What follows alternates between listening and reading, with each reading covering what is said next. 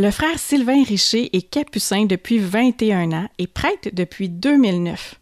Avant de devenir capucin, il était technicien en aménagement et interprétation du patrimoine, domaine d'études qui touche à la recherche, la gestion, la planification et la conservation des milieux naturels, un domaine qui mène aussi au développement et à l'animation d'activités portant sur le patrimoine naturel et l'aménagement du territoire, ce qu'il continue à faire à l'Ermitage Saint-Antoine de Lac-Bouchette, où il réside en fraternité.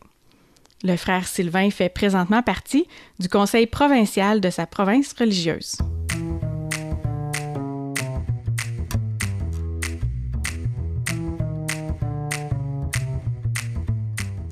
Bonjour, frère Sylvain. Bonjour, chère Amélie. Merci d'être là et de prendre le temps de nous accorder cette entrevue.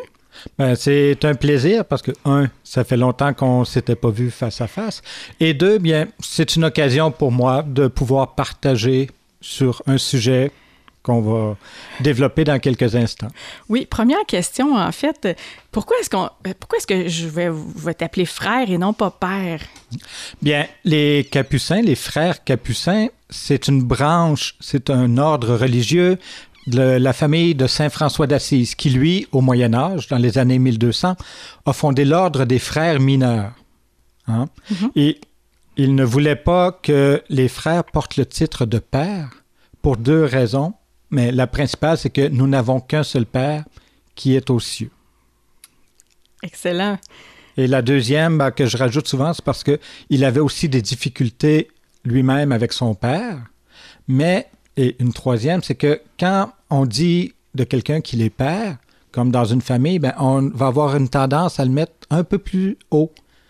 Alors que Saint François veut que les relations entre les frères soient horizontales et non mm-hmm. pas verticales. Et quand on dit frère mineur, donc c'est ça, hmm, frère entre nous, mais avec tout le monde.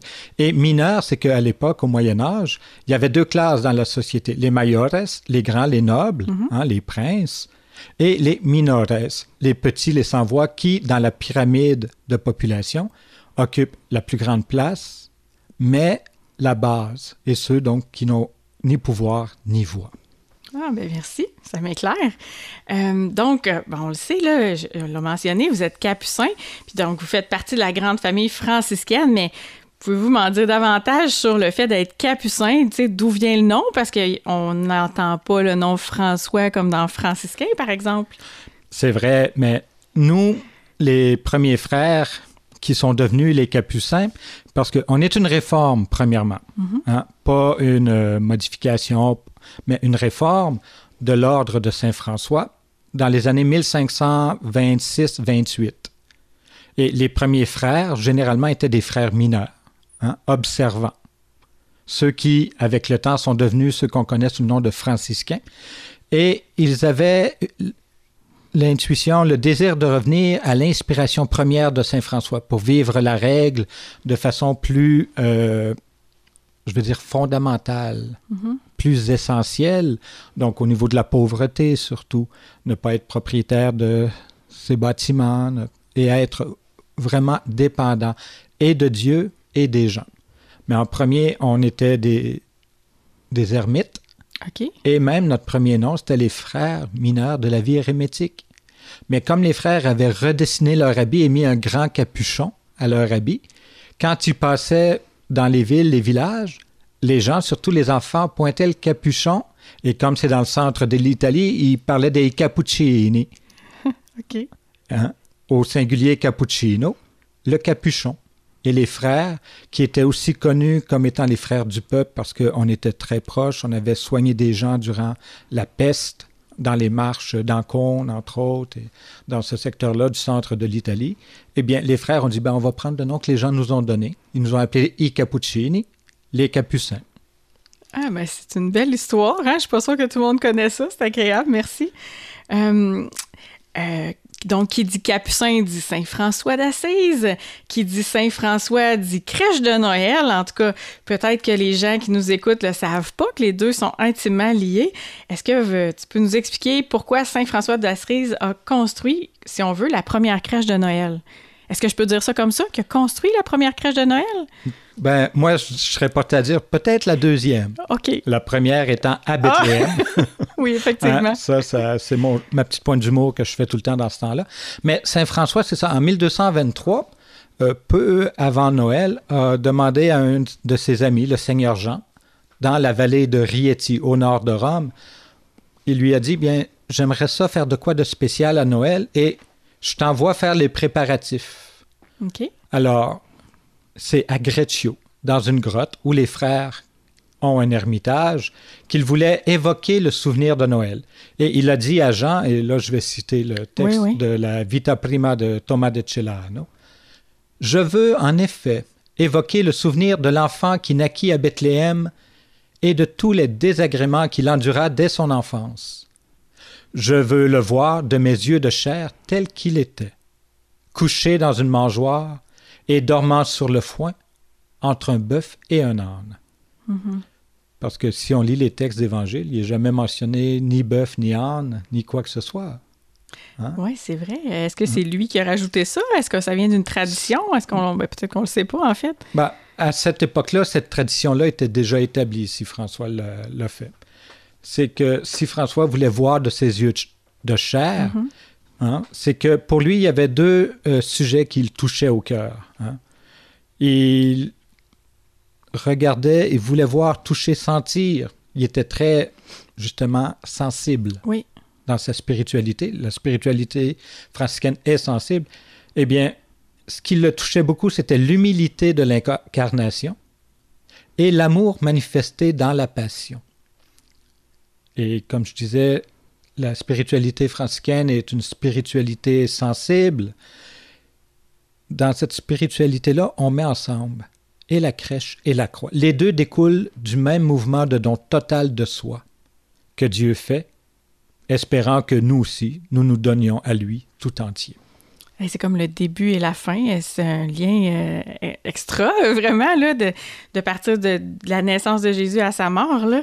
Euh, je- quand on pense à la crèche, quand bon, on va sûrement penser à celle qui est en bas des arbres de Noël traditionnellement ou qu'on voit en avant d'une euh, église ou dans l'église, peu importe, là, mais on voit souvent qu'il y a plein de personnages. Est-ce que cette tradition-là remonte même à l'époque de François? Pourquoi est-ce qu'il y a tant de monde qui sont là? Puis qu'est-ce qu'ils font là? Ben, en fait, dans le texte d'Évangile, c'est le texte de Saint Luc, hein, qu'on qu'on va lire bientôt aussi. Bon, dans la crèche, naturellement, il y a Marie, Joseph et Jésus. Et il y a les bergers qui y viennent, ceux qui ont entendu la première annonce de la naissance, hein, eux qui veillent dans les champs et qui vont voir à Bethléem, pour trouver l'enfant couché dans la mangeoire, le signe qui leur a été donné. Et l'évangéliste marque tous ceux qui étaient là. Tous ceux qui entendirent s'étonnaient de ce que racontaient les bergers. Tous ceux. On ne sait pas ils sont combien, mais on peut se demander justement qu'est-ce qu'ils faisaient là. Eh bien, quand un enfant naît, on, on le sait bien, dans une famille, on est tous portés à vouloir le voir, à vouloir le prendre. à- Donc, ces gens-là sont là. On peut se demander aussi pourquoi ça se passe dans une étable ou c'est que une des traductions possibles du texte d'évangile serait non pas il n'y avait pas de place pour eux dans la salle commune, mais ce n'était pas une place pour eux dans la salle commune. Parce qu'une salle commune, il y a beaucoup de gens, il y a beaucoup de bruit. y a- Alors, une femme enceinte, une femme qui va accoucher, c'est pas le lieu. C'est pas très propice. Alors que les, les tables, et là, il y a un lien aussi avec Saint François qui est né dans une étable. Ah oui? Oui. Ah, je savais pas ça. Faut Oui, faire une petite digression, là. C'est sa mère qui voulait OK. Parce que aussi, euh, bon, les étables vont être un lieu moins humide et moins insalubre, bien des fois que dans une maison au Moyen Âge ou à l'époque de Jésus, une salle commune. Donc moins humide, plus sec et plus chaleureux. Et là, entre un bœuf et un âne, donc réchauffé par la présence animale. Mhm. Alors, c'est vraiment tout le lien qu'on peut faire. Et qu'est-ce que ces gens font là? Autant au Moyen Âge, avec Saint François Greccio, que lors de la naissance de Jésus, mais eux vont écouter et vont être porté, après s'être étonné, à en parler, à être des témoins. Et l'évangéliste, probablement que lorsqu'il marque tous ceux qui entendaient, s'étonnaient, a ça aussi dans le cœur parce qu'il se dit, ben, mes lecteurs, après, vont devoir témoigner. Mm-hmm. Donc, c'est tous ceux qui sont à la crèche avec Jésus, ben, par extension, aujourd'hui, c'est nous, c'est toi, c'est moi, c'est toute l'équipe ici, mais tous ceux qui entendent, qui voient, Mhm. qui veulent toucher et se laisser toucher pour pouvoir témoigner. Puis j'aurais le goût de, de demander euh, justement là si c'est nous, comment est-ce qu'on peut faire pour euh, témoigner aujourd'hui euh, euh, de, de- comme de, de la présence de Dieu dans nos vies? Y a quelque chose qui devient comme ça? Comme ça, bon, il y, y a toutes sortes de façons. Premièrement, pour témoigner de quelque chose, il faut voir, il faut sentir, il faut être présent. Donc, il faut être présent à cette présence. Mhm. Là, je suis redondant ici, là, hein, de Dieu en moi et aussi autour de moi, Hmm? dans la création tout entière. En moi, en étant à l'écoute, en cherchant à me connecter au Christ, à son message, à Dieu, par la parole, les sacrements, mais par la présence aussi, par ce que je découvre qui m'étonne dans l'autre, en moi, dans la création. Et pour faire cela, ben, il faut que je me déconnecte. On se déconnecte de quoi aujourd'hui hein? Je me pose bien la question. Ouais. euh. de toutes sortes de petites bébelles qui nous aident à entrer en communication, Uh-huh.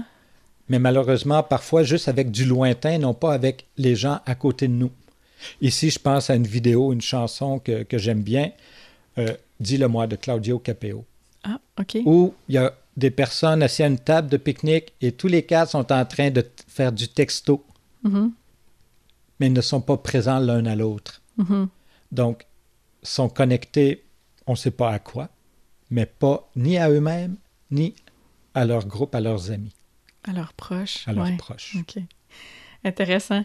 Euh, donc, j'aurais le goût à ce moment-ci euh, de demander pourquoi est-ce que Jésus vient nous visiter? Pourquoi est-ce qu'il vient sur Terre, lui qui est Dieu, en fait, là, tu sais, euh, il me semble que c'est un peu fou. Ben, une de mes premières réponses, c'est de dire quand Jésus s'incarne, c'est pas simplement par courtoisie, hein, pour venir faire une visite d'amitié. Il vient sur Terre, pourquoi? La réponse facile que l'on connaît tous, c'est pour nous sauver. Mhm. Mais avouons qu'il pourrait le faire justement en étant Dieu, sans qu'on s'en aperçoive. Ouais, ouais. Mais comme j'aime bien euh, le dire aussi, et je chante parfois une hymne de Didier euh, Rimaud, Soleil levant. On la chante à l'office euh, de l'Aude. Eh bien, la réponse, il y a un verset qui dit Tu es venu pour montrer le chemin vers Dieu. Donc, humblement, le Fils de Dieu s'incarne et toute sa vie, il appellera les gens à le suivre. Et suivre quelqu'un, c'est pas juste marcher à l'arrière de lui pour voir, puis m'arrêter où ce qu'il arrête, puis tout ça. Mais pour me laisser transformer par son exemple et pour développer les mêmes réflexes, hein, euh, développer les mêmes les sentiments du Christ. Donc, m'apprendre à être image et ressemblance de Dieu, nettoyer cette image et ressemblance de Dieu que je suis, que nous sommes, et aussi m'apprendre étrangement à être humain selon le désir de Dieu, selon l'appel qu'il nous fait. Alors, humblement, le Christ se veut notre exemple, notre modèle, et il nous invite à ne rien garder de nous. Donc, se détacher de qui je Mhm. suis, de tous mes, toutes mes difficultés, mais aussi tout ce que je crois être mien. OK? Pour que nous reçoive tout entier celui qui se donne à nous tout entier. Ça, c'est une phrase de Saint François d'Assise dans la lettre à tous les fidèles pour dire, bien, on doit faire comme Jésus qui s'est dépouillé de lui-même. Hein, lui qui était Dieu s'est fait homme pour nous enrichir de sa pauvreté, dit Saint Paul aux Corinthiens, mais pour nous apprendre à accueillir davantage ce que Dieu nous donne Et la chose qu'il nous donne de plus grande, c'est lui-même. Merci, c'est magnifique. Euh, L'Emmanuel, ça veut dire Dieu avec nous, si je ne me trompe pas. Euh, mais cet Emmanuel-là frappe encore aujourd'hui à la porte de notre vie, à la porte de notre cœur. Euh, qu'est-ce que je fais quand ça arrive? Comment est-ce que je peux faire pour voir ou pour entendre sa présence? comment on réagit quand Dieu ou comme à la manière de Saint François, peut-être, je ne sais pas.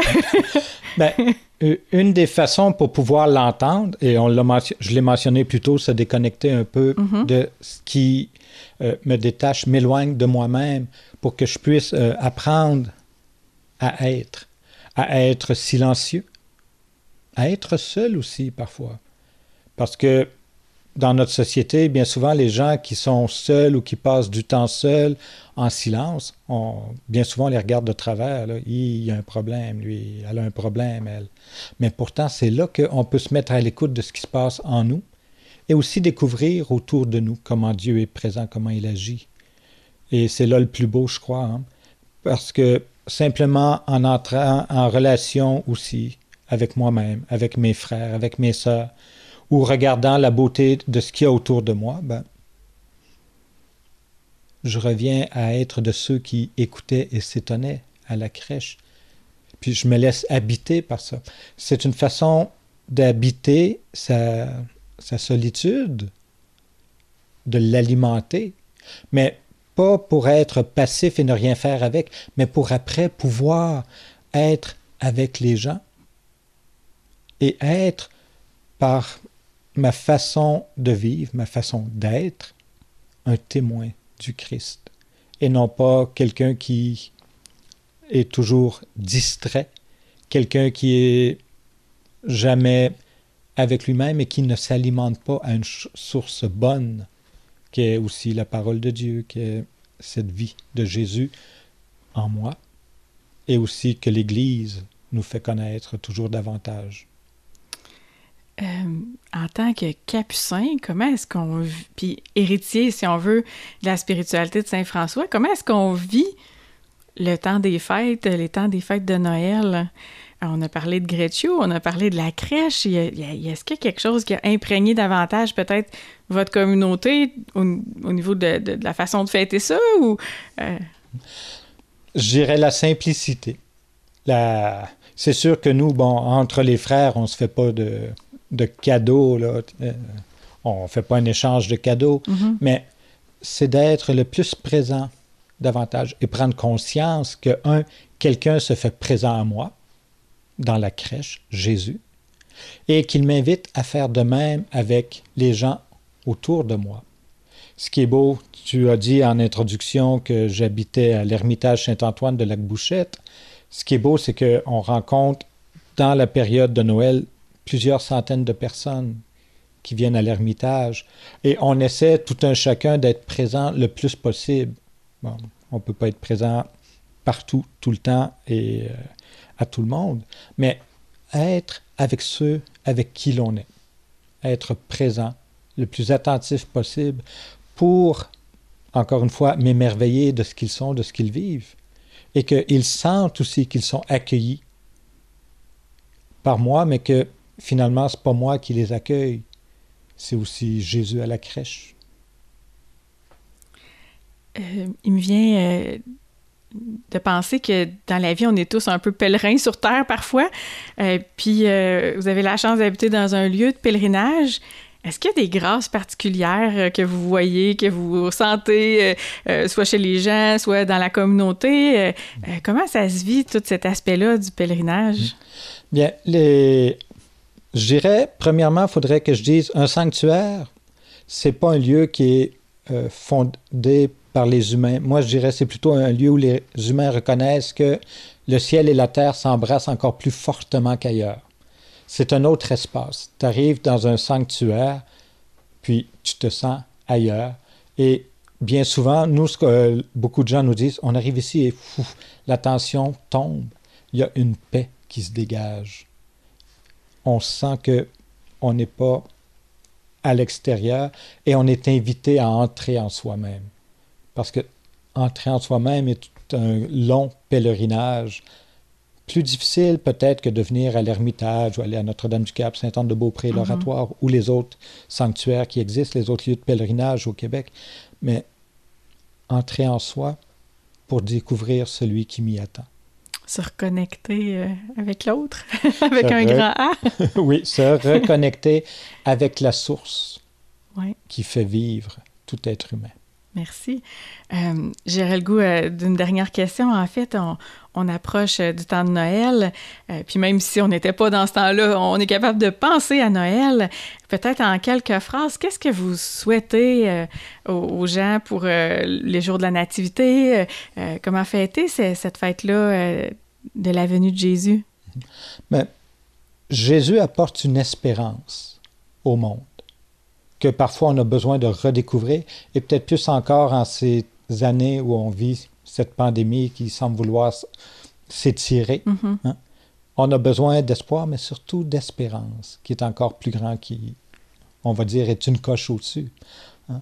Alors moi, ce que je souhaite aux gens, c'est de retrouver cette espérance-là, et dans la paix, et aussi dans la joie. On pourra peut-être pas être avec toutes les personnes qu'on aimerait, mais être heureux avec ceux avec qui l'on sera et penser quand même aux autres qu'on n'aura pas. Parce que notre foi, comme chrétien, comme disciple du Christ, hein, s'exprime dans la charité, dans l'amour que je porte à l'autre, qui me fait être avec l'autre. Mais tout ça passe par cette espérance euh, qui m'habite et qui habite tout croyant.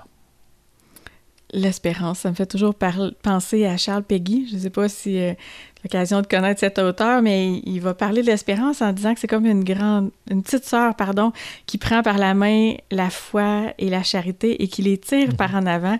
Et je trouve que c'est une belle image là, de, de l'espérance qui dans notre vie, et puis on en a bien besoin euh, à, certaines occasions, qui nous tire vers l'avant. Mhm.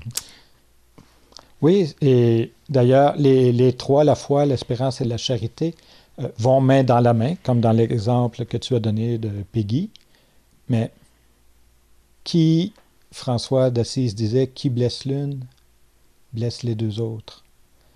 Alors, on ne peut pas vivre une seule de ces trois vertus. Ce sont les trois qui viennent ensemble et qui sont un beau cadeau à développer. Je pense que ça va être les mots de la fin. Merci beaucoup, frère Sylvain, de, votre, de ta présence, de ton éclairage. Puisqu'on se connaît, on s'est tutoyé. Euh, je crois qu'on a on va être plusieurs à vivre Noël différemment cette année euh, suite à, ce que tout ce que tu nous as partagé. Puis je te remercie sincèrement. Ben, c'est un plaisir parce que c'est une façon, comme je disais en entrée d'émission ou de balado, uh-huh. de partager, de témoigner avec les gens de ce qui m'habite, mais peut-être aussi de susciter cette flamme chez d'autres, qui peut les habiter, se développer et, comme on chante au temps de la Pentecôte, allumer un feu sur la terre. Il ne reste plus rien à ajouter. Merci beaucoup. Au plaisir.